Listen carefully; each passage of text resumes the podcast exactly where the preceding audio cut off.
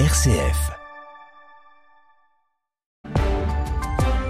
Il est 7h30, on retrouve Lucie Rispal pour le journal. Bonjour Pierre. Bonjour, bonjour Lucie. La République autoproclamée du Haut-Karabakh n'existera plus en début d'année prochaine. Déclaration des séparatistes arméniens eux-mêmes. 65 000 réfugiés ont fui l'enclave depuis l'offensive de l'Azerbaïdjan. Et une question se pose que va devenir le patrimoine culturel du pays? À Ajaccio, Emmanuel Macron a tendu hier la main aux élus corses, une étape historique selon lui, avec désormais sur la table une proposition d'autonomie au sein de la République. Décryptage dans ce journal. Et puis le traitement contre la bronchiolite pour les bébés. Le Fortus est-il victime de son succès? Les pharmacies n'ont pas suffisamment de stock. Précision en fin de journal.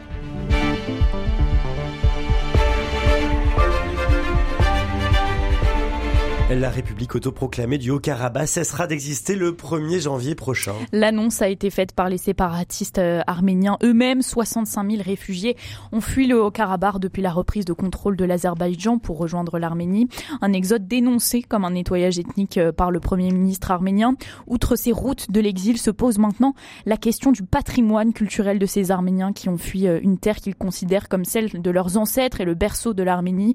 Que vont devenir leurs églises, leurs tombes ou leurs stèles? Anita euh, Kachatourova, euh, chercheuse sur la région à l'université libre de Bruxelles, ne se fait pas beaucoup d'illusions quant à l'avenir de ce patrimoine. La question de la préservation du patrimoine culturel arménien, aujourd'hui, quelque part, elle n'est plus du tout pertinente dans le sens où aujourd'hui on, fait face à une épuration ethnique de la région. Donc, imaginez que l'Azerbaïdjan mette en œuvre des politiques pour préserver un héritage, connaissant l'historique euh, du conflit, en connaissant le discours de l'Azerbaïdjan sur cet héritage historique qui, en fait, est un discours négationniste de l'identité hmm. arménienne de cet héritage. Il est difficile d'imaginer que sans la présence de la population arménienne, que l'Azerbaïdjan mette en place des mesures de protection d'un patrimoine qu'il revendique par ailleurs comme étant son patrimoine. Donc il y a un discours aussi historique, il y a un discours falsificateur de l'origine même de ce patrimoine, c'est-à-dire comme étant euh, un patrimoine certes chrétien, mais un patrimoine azéri. En Espagne, compte à rebours enclenché, le Premier ministre sortant Pedro Sanchez dispose de deux mois pour former un gouvernement. Sans quoi de nouvelles élections seront organisées. Arrivé en tête des législatives en juillet, le leader de la droite, Alberto Núñez Feijóo, n'est pas parvenu à dégager une majorité malgré une alliance avec l'extrême droite. Il n'a pas obtenu la majorité à la Chambre des députés. Un second vote est organisé aujourd'hui et devrait, sauf énorme coup de théâtre, connaître euh, la même issue. Ce sera ensuite euh, au leader de la gauche, Pedro Sanchez, de tenter sa chance en risquant d'ouvrir une crise institutionnelle en Espagne, Baptiste Madinier. L'Espagne a le choix entre deux crises, politiques ou institutionnelles. Si Pedro Sanchez échoue, de nouvelles élections vont être convoquées cet hiver, actant la polarisation politique extrême du pays. Et s'il réussit à former cette coalition, ce sera au prix de négociations qui risque de laisser des traces. En effet, pour dégager cette majorité, Pedro Sanchez a besoin du soutien du parti Junts per Catalunya, des indépendantistes catalans dirigés par l'ancien président du gouvernement catalan, Carles Puigdemont, qui vit en exil à Bruxelles depuis la tentative de sécession de 2017. Poursuivi par la justice espagnole, il se pose maintenant en faiseur de roi. Et ces conditions sont énormes. Il exige une loi d'amnistie, l'effacement de la dette de la Catalogne et la reprise du processus d'autodétermination. Les négociations vont donc être périlleuses pour Pedro Sanchez, qui jugeait avant les dernières élections que l'amnistie n'était pas compatible avec la Constitution. Alors en cas d'accord, il pourrait ouvrir d'abord une fronde au sein de son propre parti et surtout une crise plus grave en décrédibilisant les institutions. Les dirigeants des neuf pays méditerranéens de l'Union européenne se retrouvent aujourd'hui à Malte pour accorder leur position, en particulier sur l'immigration. Le président français qui se revendique progressiste euh, d'un côté et de l'autre, la première ministre italienne à la tête d'une formation post-fasciste et élue il y a un an sur un programme aux accents nationalistes, se sont longuement entretenus mardi à Rome sur fond de nouvelles crises migratoires euh, provoquées, on s'en souvient, par un afflux record sur l'île italienne de Lampedusa. Et puis justement, à propos de migrants, plus de 2500 migrants sont morts ou portés disparus après avoir tenté de traverser la Méditerranée vers l'Europe depuis le début de l'année selon l'ONU. Une augmentation de près de 50% comparée aux 1680 personnes lors de la même période, c'était l'année dernière. À Ajaccio, Emmanuel Macron a attendu hier la main aux élus corses, une étape historique selon lui avec désormais sur la table une proposition d'autonomie au sein de la République. Si le président euh, a dit clairement que ce ne sera pas une autonomie contre l'État ni une sans l'État, il est en revanche favorable à une reconnaissance de la spécificité de l'île dans la Constitution française. Un ton euh, courtois mais pas de mots forts selon Paul Flix Benedetti, leader euh, du groupe indépendantiste Cor Fronte à l'Assemblée de Corse. Moi, je note euh, qu'il n'y a plus de ligne rouge, euh, qu'on ouvre un cycle pour aboutir à un projet politique fondé. Moi, je considère que le projet fondé a été déjà validé par la collectivité de Corse avec ce vote du 5 juillet pour un projet conforme euh, à nos attentes historiques et conforme à la norme européenne pour les autres îles de Méditerranée et de l'espace latin et je crois qu'en fait, aujourd'hui, euh, la balle, elle est euh, dans le camp des tenants du pouvoir euh, français pour qu'ils valident définitivement ce projet. Faut noter un ton courtois, mais il n'y a pas eu de mot fort. Le mot peuple corse n'a pas été prononcé, alors qu'historiquement, des prédécesseurs, dans les mêmes contextes, les ont prononcés.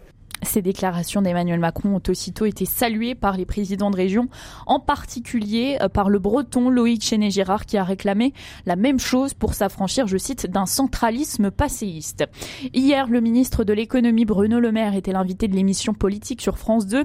Il a rejeté une nouvelle fois la proposition d'indexer les salaires sur l'inflation, jugeant qu'une telle mesure ferait augmenter le chômage. Je cite la première des réponses au pouvoir d'achat, à la crainte sur les prix, à la crainte sur le niveau de vie. C'est le travail. Fin de citation. Le ministre de l'Éducation, Gabriel Attal, a lui déclaré qu'une prime exceptionnelle de pouvoir d'achat allait être versée en octobre pour 500 000 enseignants et 230 000 autres personnels. Elle sera de 380 euros en moyenne. Le matricule d'identification RIO pour la police débattu au Conseil d'État. Acte 2 d'un feuilleton commencé en début d'année. Souvenez-vous, en avril dernier, plusieurs organismes avaient déposé en urgence un référé devant la plus haute juridiction administrative. Le texte demandait au ministère de l'Intérieur d'agir et de prendre des mesures supplémentaires pour s'assurer du port du matricule d'identification RIO par les forces de l'ordre. Résultat, un refus par le Conseil d'État et un échec pour les organisations à l'origine du référé Grégoire Gindre. Oui, et c'est donc presque tout naturel que l'ONG A4 France, la Ligue des droits de l'homme et le syndicat de la magistrature convoquent une nouvelle audience au Conseil d'État aujourd'hui. Pour ces organisations, les règles doivent être durcies, surtout après les nombreux heures entre manifestants et forces de l'ordre en début d'année. C'est l'effectivité du port du Rio, le fameux matricule d'identification des forces de l'ordre qui interroge. Obligatoire depuis le 1er janvier 2014, il doit être porté par tous les policiers et gendarmes sauf exception et doit donc permettre l'identification d'un agent lorsqu'il est suspecté de violences illégales. Problème, le Rio est trop petit et souvent non porté, jugent les organisations. L'identification des agents doit être possible et obligatoire en toutes circonstances, de jour, de nuit, à distance et avec un Rio porté dans le dos est facile à mémoriser, réclame notamment l'ONG A4.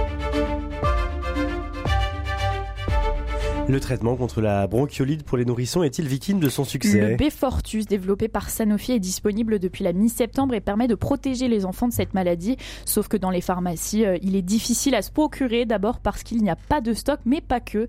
Explication de Jean-Baptiste Labeur. Ce nouveau traitement était très attendu par le milieu hospitalier qui espère passer un meilleur hiver que l'an dernier, à l'image d'Emmanuel Dessiou, chef du service pédiatrie aux hôpitaux du pays du Mont-Blanc. Si cette prophylaxie par l'anticorps euh, est bien acceptée euh, par les parents, on peut espérer qu'il y ait 80% normalement d'hospitalisation en moins, mais si déjà on est à 50% de réduction des hospitalisations, on sera très content. Et le succès est bien au rendez-vous au point que l'exécutif a réorganisé les circuits de distribution. Les doses pour les nouveau-nés seront réservées aux maternités, tandis que les doses pour les bébés de 10 kg et plus seront, elles, disponibles en pharmacie. Mais là aussi, les stocks seront vite épuisés, selon Philippe Besset. Il préside la Fédération des syndicats pharmaceutiques de France. Il est probable que la campagne en ville se termine assez rapidement euh, par épuisement du stock. Philippe Besset se veut toutefois rassurant. Les 200 000 doses commandées par le gouvernement devraient suffire à créer une immunité collective chez les nourrissons. Si on arrive à injecter les 200 000 doses que la France a achetées, c'est une grosse victoire et très probablement ce sera de nature à, stopper euh, l'épidémie de bronchiolite de cet hiver. L'an passé, 26 000 enfants avaient été hospitalisés en raison d'une bronchiolite. Et puis, toute autre chose, le secrétaire euh, perpétuel de l'Académie française a désormais un nouveau nom. Amin Malouf, l'écrivain franco-libanais, succède à Hélène Carrère d'Ancos. Merci beaucoup, Lucie Rispal. On vous retrouve lundi à partir de 7h30.